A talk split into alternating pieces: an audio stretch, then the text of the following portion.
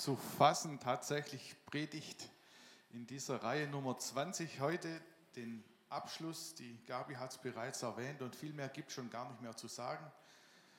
Fast. Und trotzdem haben wir noch ein paar Gedanken, die ich gern mit euch teile. Begeistert Christ sein, so die große Überschrift. Und manchmal ist in unserem Leben aber auch nicht immer nur Begeisterung und Friede und Freude. Manchmal ist Begeisterung ja auch mehr oder weniger eine Emotion, eine Gefühlssache, die vielleicht genauso schnell verfliegt, wie sie gekommen ist. Und manche sagen, die Reihe war eigentlich sowieso viel zu lang. Also man konnte nicht dranbleiben. Mir hat es nicht so viel gebracht. Ich konnte kaum was mit anfangen, irgendwie. Andere sagen, das war richtig gut, da war viel Konkretes für mich drin.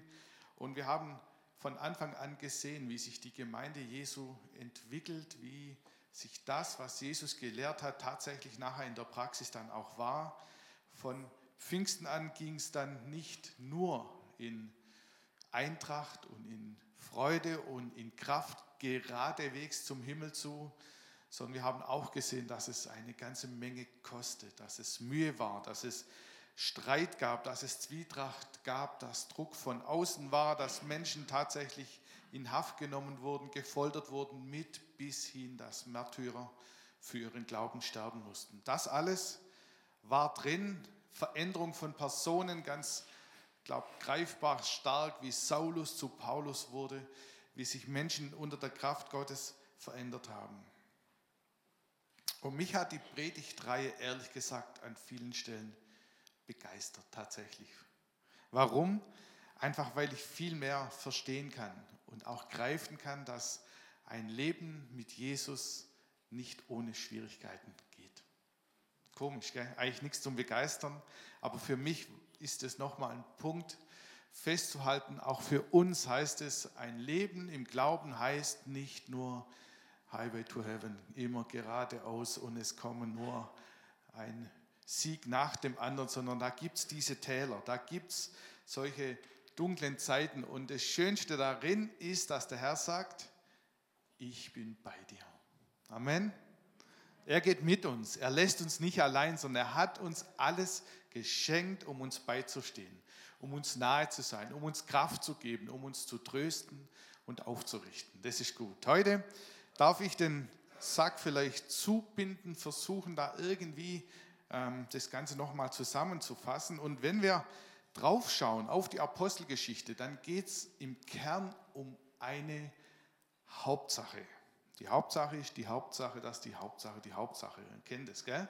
Aber wenn man hinschaut auf den Kern dessen, was die Apostelgeschichte aussagt, dann geht es um die Ausbreitung des Evangeliums. Um nichts. Nicht viel kann man nicht sagen, noch eine Menge anderes dabei, aber im Kern ist dies das zentrale Anliegen. Wenn wir also viele Wochen jetzt gehört haben, um was es geht, und wenn wir das nur auch ansatzweise ernst nehmen, dann können wir nicht so tun, als ob uns diese Sache nichts angeht. Wir können nicht sagen, was hat es mir gebracht? Was konnte ich davon lernen? Habe ich ein bisschen mehr Wissen? Habe ich ein bisschen mehr Verständnis von der Schrift? Nein, dann müssen wir sagen, Mensch, das geht mich genauso was an. Ich kann mich da nicht rausziehen.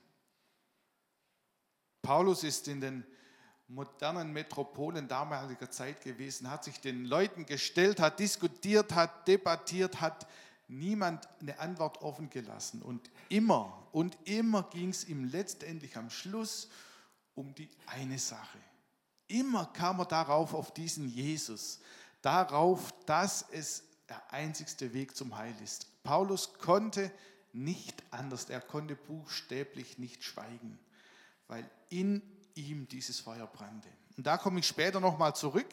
Ich möchte einsteigen mit unseren Versen für heute. Apostelgeschichte 20, die Verse 28, 29. Da heißt es, gebt Acht auf euch selbst und auf die ganze Herde, die Gemeinde Gottes, zu deren Leitern euch der Heilige Geist eingesetzt hat. Sorgt für sie als gute Hirten. Gott hat sie ja durch das Blut seines eigenen Sohnes erworben. Ich weiß, dass nach meinem Abschied reißende Wölfe bei euch eindringen und erbarmungslos unter der Herde wüten werden. Der Titel heute also habt Acht auf euch selbst. Und wir lesen hier die Worte von Paulus, die er an andere weitergibt. Zuvor ist zu lesen, an wen er sie weitergegeben hat. Also Paulus war ja unterwegs von Griechenland, Mazedonien, Asien, über die Inseln und zurück und überall lehrte er, er ermutigte, er predigte das Evangelium, er gründete die Gemeinden und er war quasi ein, ein ausgesprochen apostolischer Mensch, wie wir kaum wiederfinden. Nun spürt Paulus, dass seine Reise weitergeht, dass er in ernste Bedrängnis kommen wird. Und er war in einer Stadt namens Milet, in der heutigen Türkei, und ihm war es ein ganz großes Anliegen, noch einmal zu der Gemeindeleitung in Ephesus zu sprechen, sich ihnen noch einmal mitzuteilen. Also das ist die Situation. An die Ältesten, an die Gemeindeleitung in Ephesus gingen diese Worte. Und deshalb klingt es vielleicht auch ein bisschen wie eine Abschiedsrede, wie was vielleicht ganz theatralisches, keine Ahnung. Es war so, dass Paulus sagte, ich werde euch mit Sicherheit nicht mehr wiedersehen, aber ich möchte euch ein paar Sachen ans Herz legen. Er startet damit und sagt, gebt Acht auf euch selbst und auf die Herde. Das sind zwei Dinge im Prinzip untrennbar beieinander. Wer auf andere achten soll, muss gut auf sich selber achten. Und manchmal hört man das, hab zuerst Ach auf dich selbst, mach nicht so viel, übernimm dich nicht. So gute Ratschläge kennt ihr vielleicht auch. Bau dir öfter mal eine Pause ein. Zu mir sagen sie mittlerweile, du bist ja auch nicht mehr der Jüngste dazu solche gut gemeinten Ratschläge, die sind gut. Stichwort Work-Life-Balance. Übertreib's nicht. Du musst aufpassen auf dich selber, gesund und ausgewogen leben. Und das sind wirklich gute, gute Ratschläge. Und ich habe die Verantwortung zuallererst für mich.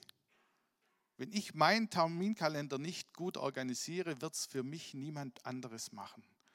Wenn ich nicht auf mich achte, macht es meine Frau noch ein bisschen vielleicht, aber insgesamt bin ich für mich zuständig. Doch ich glaube, dass es hier noch um etwas ganz anderes geht, wenn Paulus sagt, hab Acht auf dich. Es geht ihm wahrscheinlich nicht in erster Linie darum, dass die Ältesten der Gemeinde zu Ephesus sich ausreichend bewegen, gesund essen und viel schlafen.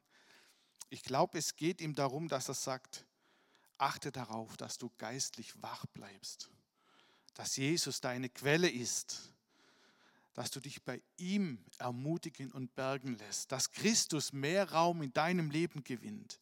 Sorge darauf, dass die Liebe und Leidenschaft zu ihm niemals zu kurz kommt. Wenn er sagt, hab Acht auf dich selbst, dann sagt er, achte darauf, bleib der Sünde fern und geh weiter diesen Weg mit Jesus.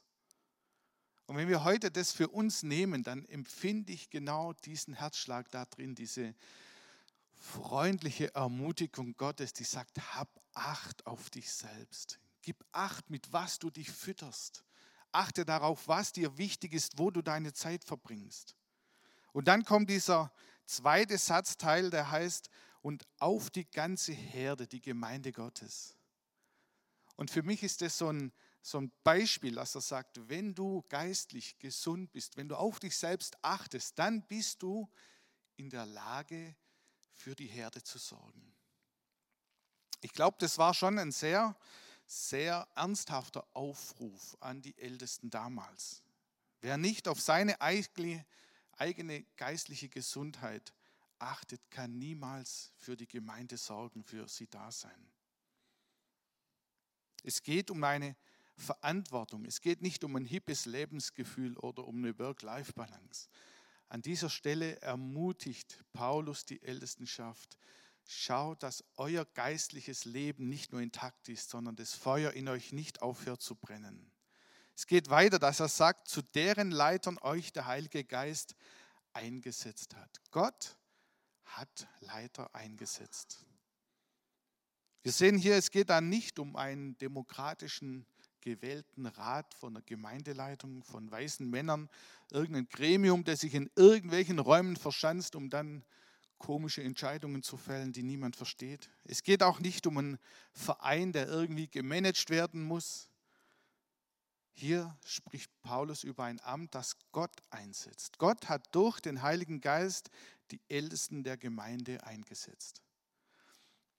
Jetzt ist es natürlich so eine Sache. Ich selber bin ja auch Teil der Gemeindeleitung und trotzdem empfinde ich, dass wir das gemeinsam tatsächlich uns einmal anschauen dürfen, was es denn heißt. Manchmal denken wir an der Stelle, das hat sich doch bis heute alles überholt. Ist doch alles anders geworden. Wir sind ja jetzt in einer anderen Zeit und Dinge verändern sich und die Gemeinde entwickelt sich und Jesu Niederkunft ist näher denn je, das stimmt.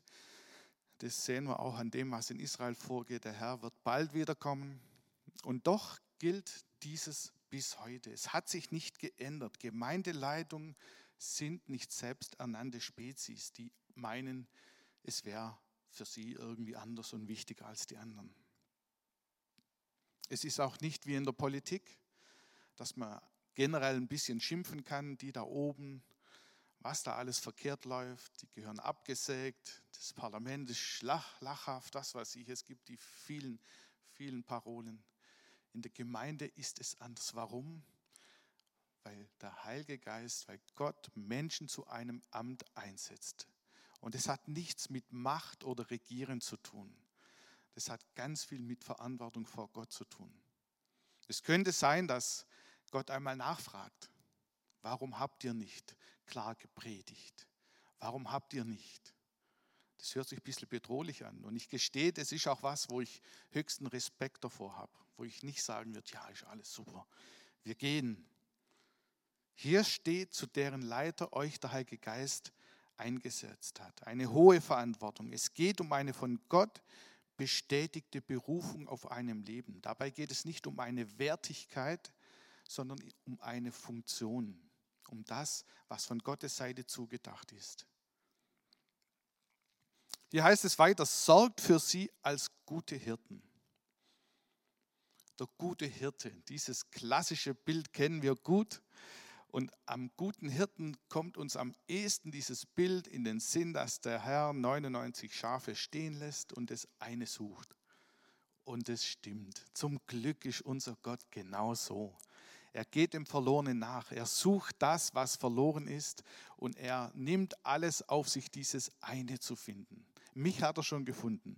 Und ich glaube, dass das heute noch gilt. Davor steht aber zum Beispiel dass das Schaf vielleicht bis dahin schon nicht gehört hat. Da waren sicher Warnungen. Sicher hat der gute Hirte auch gesagt, stopp, das ist der falsche Weg. Entfern dich nicht zu weit. Bleib bei der Herde, das ist gefährlich. Wenn du da weitergehst, wirst du ins Verderben gehen.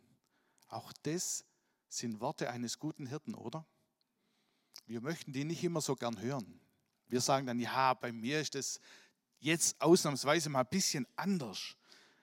Also in meiner Situation, da, da verhält sich das einfach anders. Der will mich doch bevormunden. Was erlaubt denn der sich überhaupt? Also ich sehe doch genau, wo es weitergeht. Heutzutage würden sich die Schafe vielleicht vors Gitter kleben, Warnweste anziehen, protestieren, sagen, immer über diese harte Straße laufen, das Wasser ist eiskalt, was wir trinken müssen, das Gras hart, verdaut schlecht, keine Ahnung. Der gute Hirte hat immer die Herde im Blick. Und zwar immer mit einem barmherzigen Blick, mit einem vorsorgenden Blick. Jesus, der gute Hirte, weiß, was für uns gut ist. Stimmt es tatsächlich? Vertrauen wir Gott so weit, dass wir sagen, dein Weg für mein Leben ist besser, als ich es mir je vorstellen könnte. Ich knapper da dran. So einfach ist es nicht. Erlaube ich Gott, meine Lebenswege zu durchkreuzen, vielleicht allein schon meinen Tagesrhythmus mal dazwischen was einzuschieben? Darf er das? Bin ich dafür offen? Wenn ich an, in der Eile bin, meinen Tag geplant habe und plötzlich kommt jemand mir in die Quere, der Hilfe braucht, habe ich die Zeit dafür? Ich hätte mir doch jetzt eine Pause verdient. Ich muss doch auf mich achten in meinem Alter. Es sind doch meine Pläne, die ich habe, die wichtig sind. Ich will doch zum Ziel kommen. Erlaube ich Gott, meinen Lebensrhythmus zu stören, wenn es für ihn gut ist? Vielleicht noch nicht mal, wenn ich es offensichtlich verstehe, sondern nur auf sein Wort hin. Der gute Hirte handelt im Auftrag von Gott. Und das ist eine riesige Sache. Also der Hirte, der die Schafe hütet, macht es nicht aus eigenem Interesse, wie vielleicht heute. Die Hirten heutzutage müssen schauen, dass die Schafe gut Wolle abgeben, dass das Fleisch vielleicht noch gut verkauft werden kann.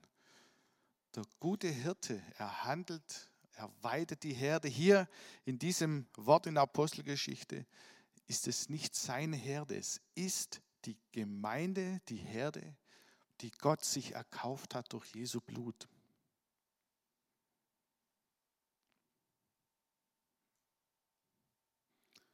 Du und ich, unser Wert ist uns gegeben dadurch, dass jemand anderes sein Leben dafür gelassen hat. Das ist dein Wert, das ist mein Wert, nichts anderes, nichts weniger, nichts mehr. Gott hat sich diese Herde erkauft. Es hat ihn etwas gekostet. Es hat ihn buchstäblich alles gekostet. Weißt du das? Das gilt auch heute noch für dich und für mich. Die Gemeinde Jesu ist nicht von dieser Welt. Die Gemeinde Jesu ist eine Gemeinde herausgeliebter, herausgekaufter Persönlichkeiten. Gott hat gesagt, du hast mir in meiner Sammlung gefehlt. Die Gemeinde hat göttliche Verheißungen und die volle Aufmerksamkeit des Herrn. Ich habe ein paar Sachen notiert, was die Gemeinde ist. Da heißt es, in die Gemeinde hinein hat er den Heiligen Geist gesandt. In die Gemeinde sind die Gaben des Geistes verheißen. Der Gemeinde Jesu wird man durch die Glaubenstaufe hinzugetan. Ich habe überall die Bibelstellen, ihr könnt es gerne notieren und nachlesen. Es hat mich echt fasziniert. Die Gemeinde soll nicht durch die Pforten der Hölle überwunden werden. Halleluja! Was für eine Verheißung für die Gemeinde. Da hinein hat der Herr gesetzt Apostel, Propheten, Evangelisten, Hirten und Lehrer. In die Gemeinde hinein. Die Gemeinde ist auch eine Leidensgemeinschaft. Es ist das Haus, der Tempel Gottes. Die Gemeinde ist der Leib Christi mit so vielen lebendigen Gliedern. Gemeinde ist auch die Braut Christi und du bist ein lebendiger Teil. Er wohnt in dir. Gibt noch so viel mehr Verheißungen, was Gemeinde ist. Gemeinde ist nicht nur eine Versammlung von religiös ähnlich gesinnten Menschen, wo man sich auf irgendeinen Nenner verständigt und bei so vielen verschiedenen Strömungen sagt, ja, das passt so einigermaßen für mich. Gemeinde ist das, was Gott sich erkauft hat durch das Blut Jesu. Und es täte uns manchmal gut, es im Gedächtnis zu haben, wenn wir über Gemeinde reden, was die Gemeinde ist. Es geht nicht darum, da, wo mir es am besten gefällt, irgendwie Wurzeln zu schlagen, in der Hoffnung, ich kriege das beste Futter, was ich mir vorstelle. Gemeinde ist was Außergewöhnliches und es ist ein Vorrecht, Teil einer Gemeinde sein zu dürfen. Ich will nicht für uns hier werben, sondern es ist ein Vorrecht, zu dieser Schar der Herauserlösten gehören zu dürfen. Du bist privilegiert. Du hast ein Vorrecht, das viele andere nicht haben. Halleluja. Paulus meint, dass wenn er dann weg ist, dass die Herde verloren gehen könnte. Er hat Sorge darum. Und das lesen wir an anderen Stellen auch, dass er unter Bangen und Not für die Gemeinde betet. Vers 29 heißt es, ich weiß, dass nach meinem Abschied reißende Wölfe bei euch eindringen und erbarmungslos unter der Herde wüten werden. Paulus weiß darum. Paulus hat Sorge, die reißenden Wölfe werden kommen. Sie werden suchen zu verschlingen, sie werden wüten und ihr, ihr Unheil treiben. An anderer Stelle heißt es 1. Petrus 5, seid besonnen und wachsam, denn der Teufel, euer Todfeind, läuft wie ein brüllender Löwe um euch herum. Er wartet nur darauf, dass er einen von euch verschlingen kann. Stark und fest im Glauben sollt ihr seine Angriffe abwehren. Und denkt daran, dass alle Brüder und Schwestern auf der Welt diese Leiden ertragen müssen. Das ist Nachfolge. Genau das ist Nachfolge auch. Wir hatten es eingangs schon, die Apostelgeschichte lehrt es uns, dass der Glaube nicht nur ein Sonnenspaziergang ist. Hier heißt es, der Feind lauert, er wartet hinter jeder versteckten Ecke und wartet drauf, bis wir fallen, bis wir straucheln, bis wir stolpern. Es ist ihm ein Lieblingsgeschäft, uns zu ärgern und uns zu Fall zu bringen. So sieht es aus. Und wer nicht bereit ist, da klar zu sein und zu sagen, Jesus, ich gehöre zu dir, wer sich nicht auf diese Seite stellt, für den wird es schwierig. Johannes 10 heißt es, der Dieb kommt, um zu stehlen, zu schlachten und zu vernichten. Ich aber bringe Leben und dies im Überfluss. Paulus fügt dann noch hinzu, dass sogar aus den eigenen Reihen Verführer aufstehen werden. Dass Leute aufstehen und eine falsche, eine verdrehte Wahrheit verkünden und man könnte einem Angst und Bange werden. Das ist die Realität. Ist das bis heute anders geworden? Nein, wir stehen noch in denselben Kämpfen. Es herrscht Krieg. Es ist die Zeit der Schlacht. Apostelgeschichte 20, noch die letzten Verse. Als Paulus geredet hatte, kniete er zusammen mit allen Ältesten nieder und betete mit ihnen. Dann, danach brachen alle in lautes Weinen aus, fielen ihm um den Hals und küssten ihn wieder und wieder. Am meisten bedrückte sie, dass er gesagt hatte, sie würden ihn nicht wiedersehen. Dann begleitet sie ihn, begleiten sie ihn zum Schiff. Theatralisch, fast schon furchtbar, schlimm, man könnte fast mitweinen. Paulus sagt, achtet auf euch selbst. Schaut danach, dass ihr Jesus ja nicht verliert. Seid persönlich mit ihm verbunden. Das ist das A und O, bevor ihr was tut. Und ich will nochmal zurückkommen auf den Anfang unserer Predigt. Ihr erinnert euch, was war die zentrale Sache, um die es geht in der Apostelgeschichte? Es geht um die Ausbreitung des Evangeliums. Es geht nicht hauptsächlich um die Entstehung der Gemeinde oder um die Vorbilder, um die Glaubenshelden. Es geht auch nicht um Zeichen und Wunder, sondern es geht darum, dass das Evangelium ausgebreitet wird. Und wenn uns das auch nur annähernd tatsächlich wichtig ist, dann müssen wir reagieren. Wir hatten es letzten Sonntag von außergewöhnlichen Wundern, die durch Paulus geschah. Und wer würde das nicht auch gern erleben? Ich gestehe, ich hätte es auch gern, dass mein Schatten auf Menschen fallen und die gesund werden. Großer Schatten, kleiner Schatten. Ein Schweißtuch, keine Ahnung, unfassbar. Ist kein biblisches Prinzip, aber es ist offensichtlich gesehen. Später lesen wir noch, dass beim Predigen Petrus hat manchmal unter Paulus vor allem lang gepredigt und dann ist einer aus dem Fenster gekippt, weil er eingeschlafen ist. Paulus geht runter und legt sich auf ihn und er wird wieder lebendig. Wer hätte nicht gern solche Dinge mal gesehen? Unglaublich. Die Predigt an Erntedank endete, Herr, sende Arbeiter in die Ernte. Mit ganz konkreter Frage, wen soll ich senden? Ich würde sagen, Herr, Sende Arbeiter in die Ernte, sende den Marcel. Sende meinen Nebenmann. Sende die, die jünger sind. Sende die, die talentiert, die es richtig drauf haben. Wenn ich am Ende dieser Predigtreihe irgendwas zum Abschluss bringen möchte, dann diesen Aufruf. Das hat was mit mir zu tun. Kann es sein, dass mein Glaube manchmal eher dazu dient, Gott zu bitten, dass ich irgendwie bequem durchs Leben komme? Kann es sein, dass mein Gebetsleben sich hauptsächlich darum dreht, was ich gern hätte, dass ich Gott bringe, was mich plagt, wovon ich Angst habe, was meine Sorgen sind, was meine Sehnsüchte und Wünsche ausmachen? Und das sollen wir tun. Gott ruft uns aus, das zu tun.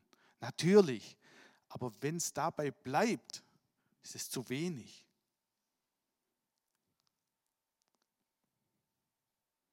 Begeistert Christ sein. Was schafft Begeisterung in uns? Da kommt dieses Wort, hab Acht auf dich selbst. Sorge dafür, dass dieses Feuer des Geistes in dir brennt. Ich glaube, das ist der Schlüssel Viel mehr gibt es nicht. Dann, nur dann können wir begeistert von Jesus erzählen. Die Apostelgeschichte ist voll von Menschen, die nicht anders konnten als zu reden, koste es beinahe was es wolle. Und leider muss ich an der Stelle umkehren. Mich treibt diese Dringlichkeit nicht wirklich Tag und Nacht. Mich juckt es manchmal ein Koffer, was aus meinen Mitmenschen wird. Was mit dem passiert, neben dem ich vielleicht schon viele Jahre wohne. Ich bin auch nicht derjenige, der gerne verspottet und verlacht wird, der Nachteile in Kauf nimmt, geschweige denn Schmerzen oder Folter. Hm, ich jammer da schon eher früher. Ich bin in einer Zeit groß geworden, als es noch Argumente von Mama oder Oma mal auch einen kleinen Klaps auf dem Po gab und ich hatte so eine Taktik. Schon, ich wusste, jetzt kommt was und bevor es losgeht, schon ziemlich laut Aua schreien. Dann fiel es immer ein bisschen milder aus. Und im geistlichen Leben ist es so ähnlich. Ich gestehe, ich schreie lieber schon vorher recht laut. Aua, aua, nicht so arg. Wenn wir Gelegenheiten anbieten, wie nächsten Freitag oder sonstige Dinge, dann überlegen wir uns, ja, vielleicht komme ich, vielleicht komme ich nicht. Jemand mitbringen, ja, könnte man schon. Und mir fallen extrem viele Argumente ein. Also ich habe extrem gute Ausreden auf Lager. Also mein Zeitplan ist extrem getaktet. Es ist einfach viel zu tun. Ich habe nicht auch noch Zeit, mit anderen zu sprechen. Oder ich habe doch schon so viel eingeladen und keiner ist gekommen. Kennt ihr das auch? Oder noch schlimmer, ich habe jemanden eingeladen, der kam und hinterher, was der alles zu mir gesagt hat, ich lade nie wieder ein. Kennt ihr? Oder wie sehe ich aus, wenn ich dem erzähle, was ich tatsächlich glaube, wenn ich von dem erzähle, was in meinem Herz ist?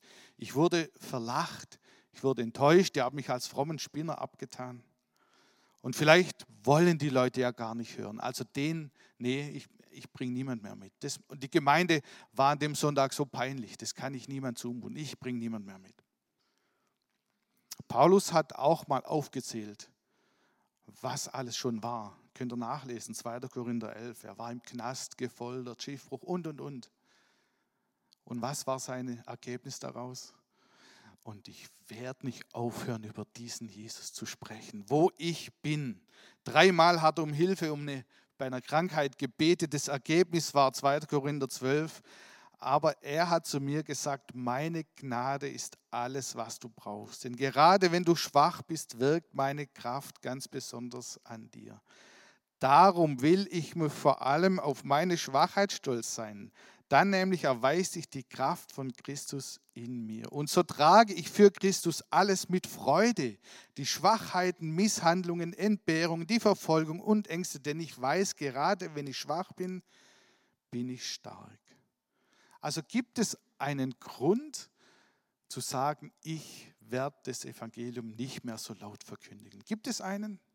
Nein keinen legitimen. Den gibt es nicht. Das entkräftet alles.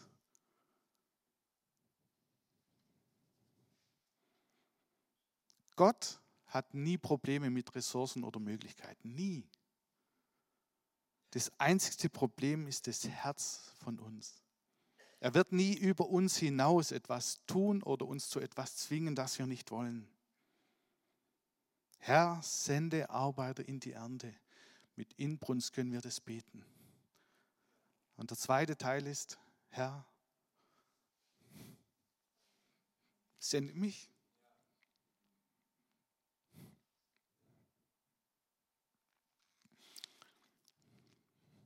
Jesus betet in dem hohen priesterlichen Gebet, Johannes 17, wie du mich in die Welt gesandt hast, so sende ich sie in die Welt. Für sie gebe ich mein Leben hin, damit ihr Leben dir gehört.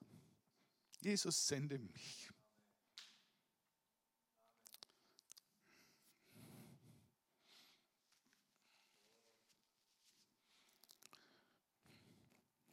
Wenn wir das tatsächlich annähernd ernst nehmen, was die Apostelgeschichte uns lehrt, dann ist das eine ganz große Ermahnung, empfinde ich, für uns als Gemeinde.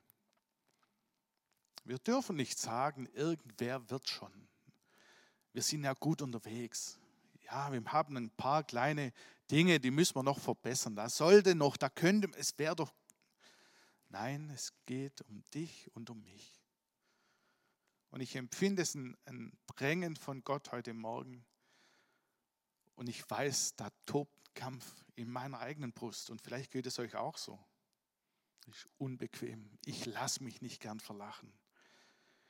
Ich lasse mich nicht gern für irgendwas verantwortlich machen, wo ich vielleicht gar nichts dafür kann. Ich will nicht peinlich sein. Nein, und Jesus sagt, ich habe dich gesandt, wie du mich gesandt hast, und zwar mitten unter die Wölfe. Das ist Gottes Wort heute Morgen. Das ist sein Aufruf, sein Appell an dich und mich. Und wenn wir sagen, achte auf dich selbst, dann möchte ich das ganz konkret runterbrechen. Was heißt es für dich und mich? Wo ist dein Feuer, deine Leidenschaft für Jesus vielleicht nur noch so ein kleines Glimmen, vielleicht noch ein kleines Qualmen, das irgendwo ist? Ein Feuer, um zu wärmen, brennt nur so lange Holz nachgelegt wird. Und es ist deine Aufgabe und meine Aufgabe, dafür zu sorgen. Das geschieht nicht automatisch. Es ist unsere Verantwortung, diese Leidenschaft, dieses Feuer für Jesus am Brennen zu halten. Das geschieht auch nicht am Sonntagmorgen. Das kann einen Impuls geben. Aber es geschieht am Montag, am Dienstag, an jedem Tag der Woche, wo wir sagen, Herr Jesus, ich suche dich, Jesus, ich schaue dich an. Ich strecke mich aus nach dir. Ich lasse dich in mein Herz hinein und sage immer wieder, Herr, entflamme meine Leidenschaft für dich. Es gibt nichts Ansteckenderes als Menschen, die leidenschaftlich etwas tun. Das ist im Lobpreis der Schlüssel dazu. Wenn wir hier vorn gelangweilt sitzen und unsere Lieder runtersingen, aber wenn wir es tun mit einem Herzen, das für Jesus brennt, dann nimmt es andere mit. Und unser Glauben wird glaubwürdig dadurch, wenn wir von dem sagen, der in unserem Herzen eine Erlösung bewirkt hat. Wir sind erlöst, wir sind herausgeliebt, herausgekauft. Oder vielleicht bist du auch, wie ich, ein begnadeter Finder von superguten Ausreden. Warum es jetzt eben im Moment so nicht so ganz einfach funktioniert. Wann habe ich zum letzten Mal mit, je, mit jemandem über meinen Glauben gesprochen? Und vielleicht nicht im Hauskreis oder in der Gemeinde. Wann war das zuletzt? Das soll keinen Druck machen und niemand in irgendwas hinein manövrieren. Aber ich empfinde eine Dringlichkeit von Gottes Seite, die uns ermutigen, ermahnen und erneuern möchte an dieser Stelle. Und ich möchte ganz einfach am Ende der Predigt mit uns zusammen beten. Er sagt, Herr, sende Arbeiter in die Ernte. Die Ernte ist groß, die Ernte ist weiß, die Ernte ist reif. Und dann kommt der zweite Teil, wen soll ich senden? Und wer sagt, Herr, sende mich, den lade ich ein, aufzustehen. Ganz bewusst, nicht vor mir, sondern vor Gott aufzustehen und dann möchten wir miteinander beten. Wer sagt, hier, hier bin ich. Er sucht nicht die Obertalentierten. Er sucht nicht die, die es am allerbesten machen würden. Und er sucht auch nicht die, die große Versprechen abgeben. Er sucht Menschen, die wollen, die sagen, ich möchte, ich habe zwar keine Ahnung, ich habe schlotternde Knie und mein Innerstes wehrt sich, aber Herr, ich möchte mich dir stellen. Die lade ich ein. Jetzt dürfte gerne aufstehen.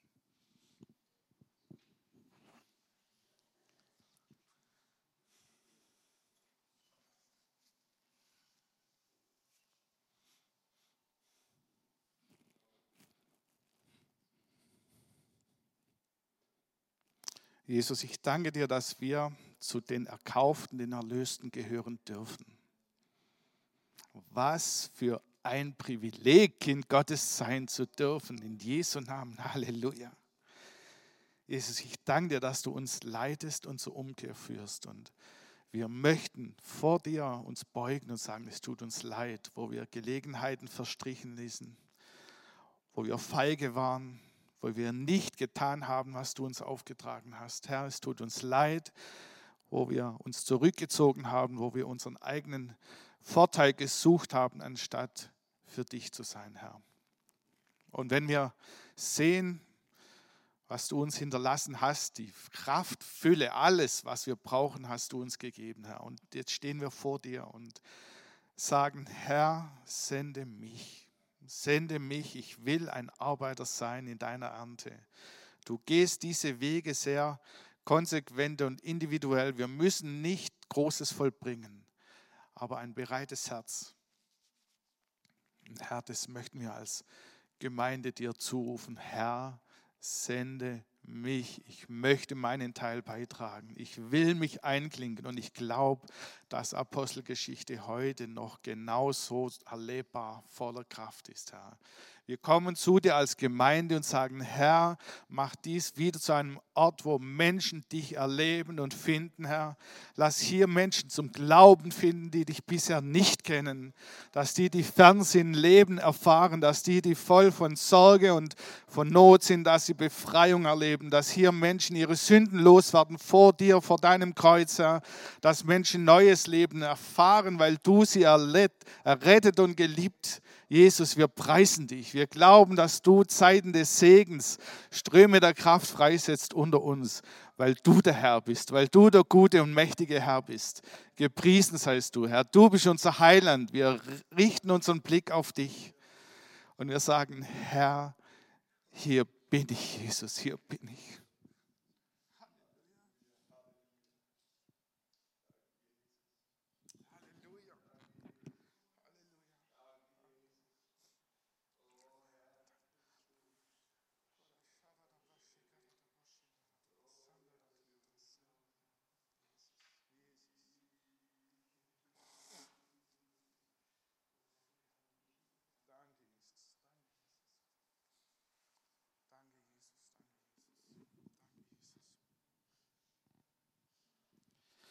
Danke für diesen Moment der Gnade, Herr. Danke für diesen Moment der Gnade, wo der gute Hirte mit Güte und Barmherzigkeit auf uns blickt.